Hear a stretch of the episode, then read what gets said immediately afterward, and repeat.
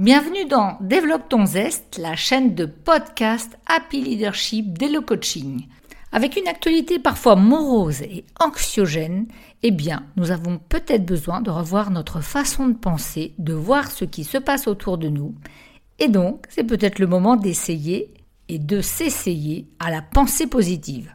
Bonjour, je m'appelle Nathalie Rocher, je suis entrepreneur et coach de managers et des dirigeants. Et aujourd'hui, je vais vous parler de la pensée positive. Elle nous vient des États-Unis, ça nous permet de changer notre vision du monde, des autres, de soi-même. La pensée positive ne se résume pas à se voiler la face. Il ne s'agit pas non plus d'une méthode abstraite qui nous prémettrait un bonheur éternel. Au contraire, c'est un véritable mode de vie. Dans ce podcast, je vais vous proposer de découvrir comment gagner un esprit positif, comment gérer et générer des émotions positives en libérant les blocages, en régulant vos émotions et en renforçant votre sérénité intérieure. Une des premières étapes va être de modifier sa perception des événements. En effet, notre esprit et nos décisions sont la clé pour atteindre nos rêves et nos objectifs. Comme ces deux éléments sont un lien direct, eh bien nous saurons qu'une action X est la réaction immédiate à une pensée spécifique. Je vous partager un petit proverbe chinois qui dit Faites attention à vos pensées car elles deviennent des mots. Faites attention à vos mots car ils deviennent des actions. Faites attention à vos actions car elles deviennent des habitudes. Faites attention à vos habitudes car elles deviennent votre caractère. Faites attention à votre caractère car il devient votre destin.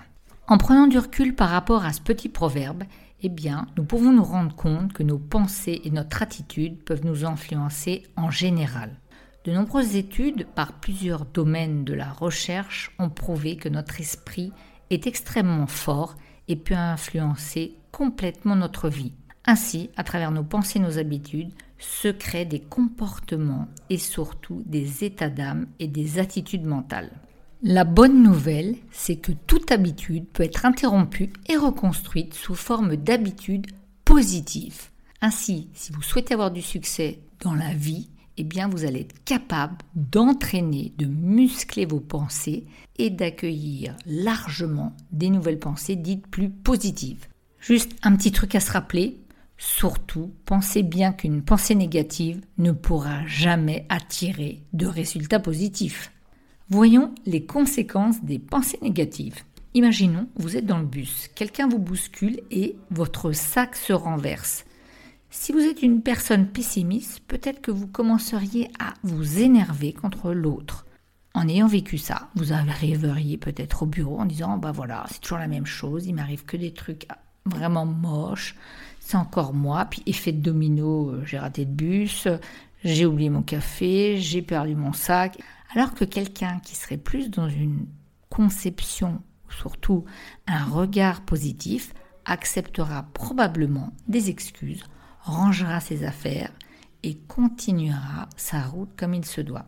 Une des conséquences directes, ça va être sur votre santé, sur votre corps. En effet, les émotions négatives résultent bien évidemment de pensées négatives et entraînent bien souvent eh bien, une sorte de victimisation de soi, avec des énergies qui vont être beaucoup moindres et qui vont empêcher une certaine persévérance, voire même causer une colère qui pourrait être refoulée et du coup, vous pourriez voir apparaître des dommages pour votre santé. Est-ce qu'on ne dit pas digérer une colère par exemple? Donc, si vous souhaitez être vraiment attentif à votre santé, eh bien la première étape consiste à libérer votre esprit des pensées négatives. Une deuxième conséquence, c'est que souvent nos actions influencent la relation que nous avons avec les autres. Nous dégageons certaines vibrations que d'autres vont percevoir, donc quand on ne va pas bien ou quand on est sous émotions négatives, c'est beaucoup plus difficile de construire des relations riches et intéressantes. Troisième conséquence, ça va être la loi de l'attraction. Effectivement, dans la vie, en général, se développe ou on attire ce sur quoi on se focalise. Ainsi, si vous vous focalisez sur vraiment ce qui est négatif, vous pouvez être sûr que moult choses vont arriver plutôt négatives que positives. Et quatrième conséquence, penser négativement vous fait perdre beaucoup de temps Parce que quand vous êtes submergé par les mauvaises émotions, eh c'est beaucoup plus difficile d'agir et d'agir avec justesse. Puis en plus, on a vu à quel point c'était négatif et surtout dommageable pour vous, votre corps et votre santé. Penser positivement ne signifie pas que les problèmes vont complètement s'effacer.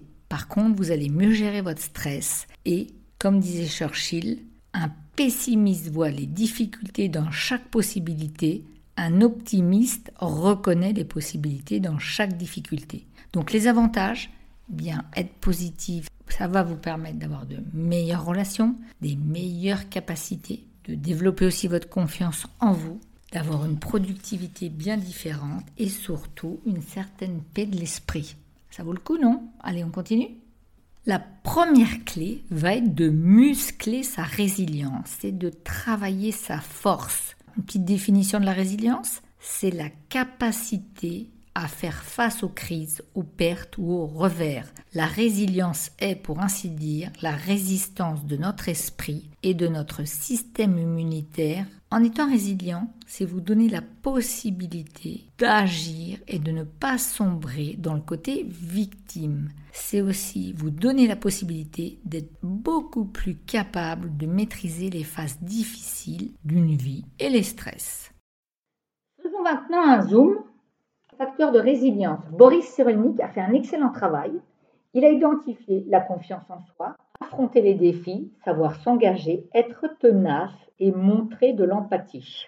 Avoir de la capacité relationnelle, pouvoir être adaptable, avoir le goût de l'apprentissage, montrer de l'honnêteté, du positivisme, avoir une grande autonomie, savoir anticiper et bénéficier d'un sens de l'humour. Je suis sûre que dans cette grande liste, vous avez coché plein de pépites. Alors dites-vous, vous êtes capable d'être résilient. Il suffit juste de réveiller un peu les choses. Pour s'en rappeler encore plus facilement, quatre portes d'entrée. La résilience par l'action, faites des choses qui vous font plaisir, de la cuisine, du bricolage. La résilience mentale, prenez des pauses, méditez, respirez, promenez-vous. La résilience émotionnelle, accueillez vos émotions, voyez ce que ça vous fait et la résilience physique, considérez votre corps non pas comme un dû, mais comme quelque chose à choyer. Rentrons maintenant dans un peu plus de concret. Quelques petits pas pour développer votre résilience Eh bien déjà, accepter que les choses négatives fassent aussi partie de la vie. Les crises sont surmontables. Quittez le rôle de victime, construisez les relations sociales, prenez soin de vous. Donc vous voyez des choses simples que vous avez déjà entendues et qui sont néanmoins nécessaires à votre sérénité. Qui dit résilience dit force intérieure et je vais vous proposer maintenant quelques exercices pour la développer, cette force intérieure. Le premier exercice va constituer à changer votre regard en termes de perspective et de point de vue.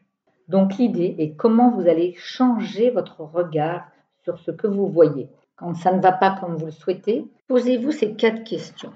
Dans quoi pourrait-on voir quelque chose de positif? Première question. Est-ce vraiment si tragique? Ne peut-il pas être positif à long terme? Est-ce vraiment aussi grave que je le suppose? Qu'est-ce que je peux peut-être en tirer pour moi-même? En adoptant parfois consciemment cette perspective différente, cela vous donnera la possibilité de redécider et de reconsidérer la situation. Deuxième exercice va constituer à mettre l'accent sur vos succès. Cela fonctionne en réfléchissant sur vous-même et sur vos actions. L'accent est mis effectivement sur ce que vous faites de positif et au-delà de les accepter, célébrez-les. Prenez le temps avec vos équipes, avec votre famille, avec vous-même, de vous dire merci. Ce que je vous recommande, pour ancrer cette action positive de célébrer, de vous reconnaître vos succès, c'est de démarrer par un journal de la gratitude. Voilà, pendant un mois, chaque jour, en fin de journée, vous prenez un cahier, votre tablette, ce que vous voulez, et vous marquez deux, trois choses sur lesquelles vous estimez être reconnaissant, reconnaissant. Pourquoi cela aide-t-il à maintenir une pensée positive?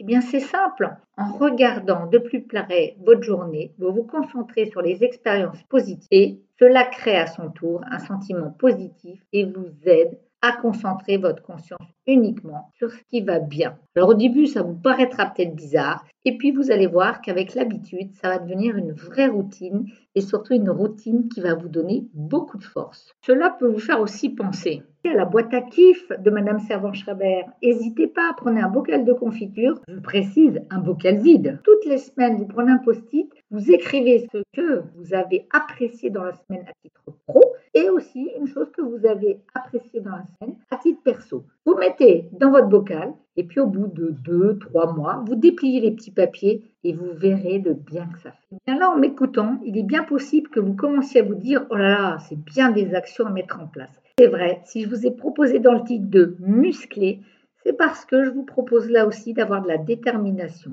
et de rentrer des petites choses dans votre routine et surtout d'être auto-bienveillant avec vous-même afin de pouvoir persévérer. Allons voir un peu ce qu'on entend par là. Auto-bienveillance fait penser à empathie et pour développer sa pensée positive, l'empathie est un ingrédient important. L'empathie dont on vous parle beaucoup, un ingrédient qui va nous servir de base dans le développement de la pensée positive. Alors, comment se mettons à la place de l'autre? Bien, l'idée, c'est de l'observer, la personne qui vous parle, de voir s'il y a des messages verbaux. Écouter de manière empathique, c'est écouter tête et cœur, à savoir ce qui se dit et ce que vous ressentez, ce que la personne vous donne comme information factuelle et ce qu'elle vous envoie comme information subjective, avec l'idée de vraiment vous dire, voici quelques infos pour pouvoir être plus empathique. Premièrement, poser des questions. Ça va être vraiment important. Travailler à écouter, à faire le détective et à repartir avec plus d'infos que vous en avez en arrivant. Pour cela, usez et abusez des questions. Des questions ouvertes, des questions qui s'intéressent, des questions qui commencent avec comment plutôt qu'avec pourquoi. N'hésitez pas à faire reformuler et je vous propose de vous séparer du oui mais. Échangez-le contre un oui et.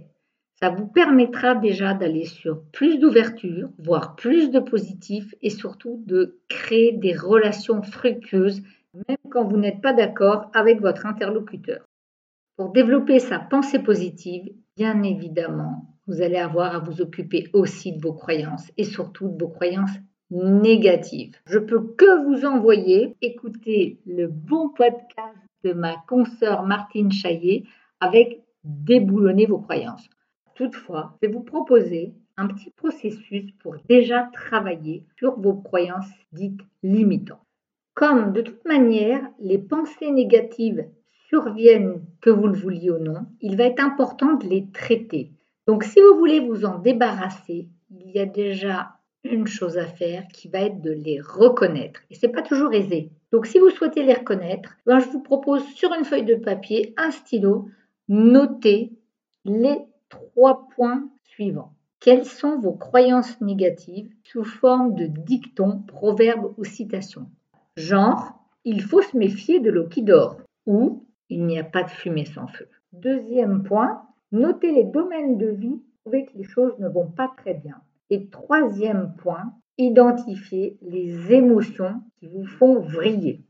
Une fois que vous aurez écrit cette liste, je vous propose de la lire à voix haute et vous verrez déjà que certaines phrases vont s'autodétruire.